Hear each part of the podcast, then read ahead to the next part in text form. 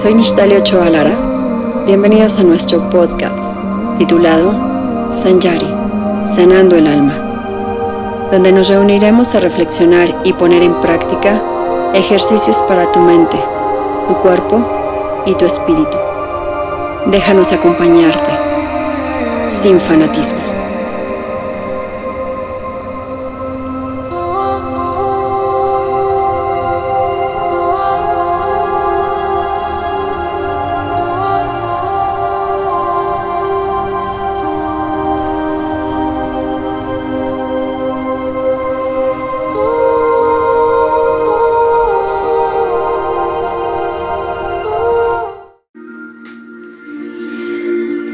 Hola, bienvenido una vez más a un capítulo de nuestro podcast.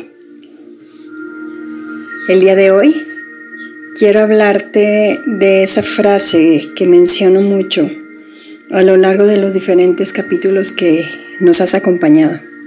Antes que nada decirte gracias por estar, gracias por coincidir, gracias por un día más estar compartiendo esto que seguramente nos está enriqueciendo el alma a cada uno desde donde nos toca, a cada uno desde esa, ese espacio en el que podemos vibrar.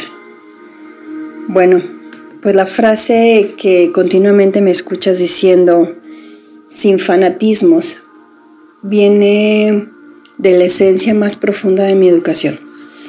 Quizá mis papás ni siquiera se acuerdan de eso, eh, pero es la manera, fue la, la visión con la que yo entendí la parte espiritual y la parte religiosa.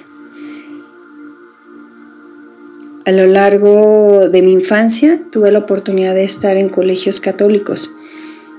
Sin embargo, nunca sentí una obligación por venerar a un santo o a una imagen como tal. Fui creciendo y tuve la oportunidad de coincidir con personas que creían en otras cosas diferentes, en otras mm, deidades, en otras religiones. Y por suerte jamás mis padres nos alejaron de relacionarnos con personas que pensaran diferente a nosotros. Al contrario, fue un respeto siempre, siempre estar pensando en el respeto que nos merecemos como seres humanos. Después de ese camino, te estoy platicando que, que ya fueron muchos años, Entré a la universidad y tuve la oportunidad de tener una maestra que nos confrontó nuestra fe con, con el exterior. Y jugó un papel importante y significativo para mí el ver cómo en verdad había muchas personas a mi alrededor que si veían que una imagen en la que ellos tenían fe era destruida, mojado, quemado, este, roto, para ellos era una ofensa. Y recuerdo que eso me movió mucho porque fue el principio de la confianza en creer en que en verdad la fe está dentro de mí y no fuera de mí.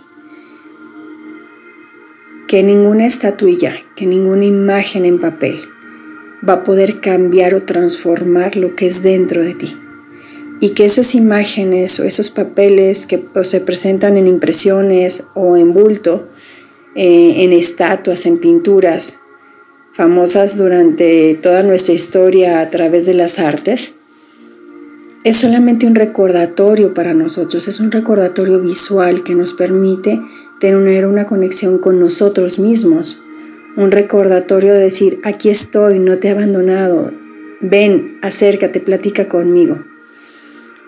Para mí mi ejercicio, el ejercicio más grande que quiero compartirte en la parte donde yo encontré que yo era más feliz y más libre sin fanatismos fue a través de la naturaleza. Y si me acompañas, me encantaría poderte compartir este siguiente ejercicio. Sin fanatismos, sin daños a terceros. Intenta buscar un lugar donde te puedas sentir lo más cómodo de preferencia, si te es posible, al lado de una maceta o en un jardín o con la imagen quizá de unas flores. Todo aquello que a ti te regrese a la naturaleza más pura, a la naturaleza desde donde Dios te habla. Imagínate que llega Dios y te ofrece un ramo de flores, o quizá solamente una de ellas. Imagínate que Dios te dice que ha estado ahí siempre contigo y siempre estará. Imagínate que Dios es el amor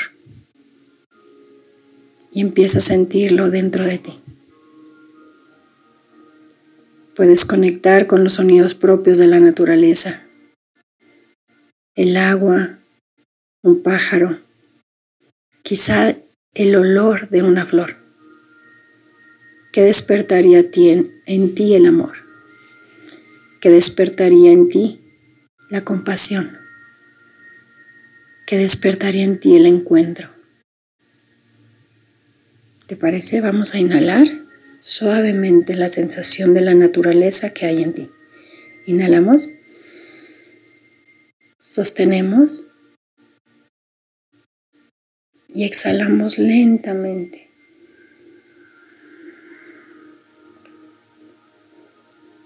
Y vas a, dar vas a dar permiso a Dios de ser Dios en ti. Recuerda, nuestra interpretación de Dios es el amor. Inhalamos.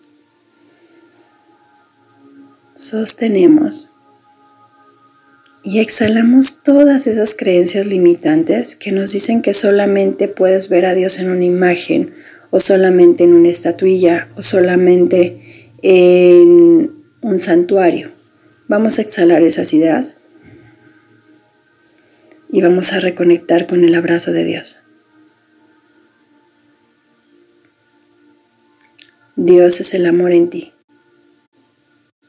Dios es la confianza en ti. Dios es la humildad en ti. La humildad de aprender de ti mismo, de cada uno de los errores que hemos tenido.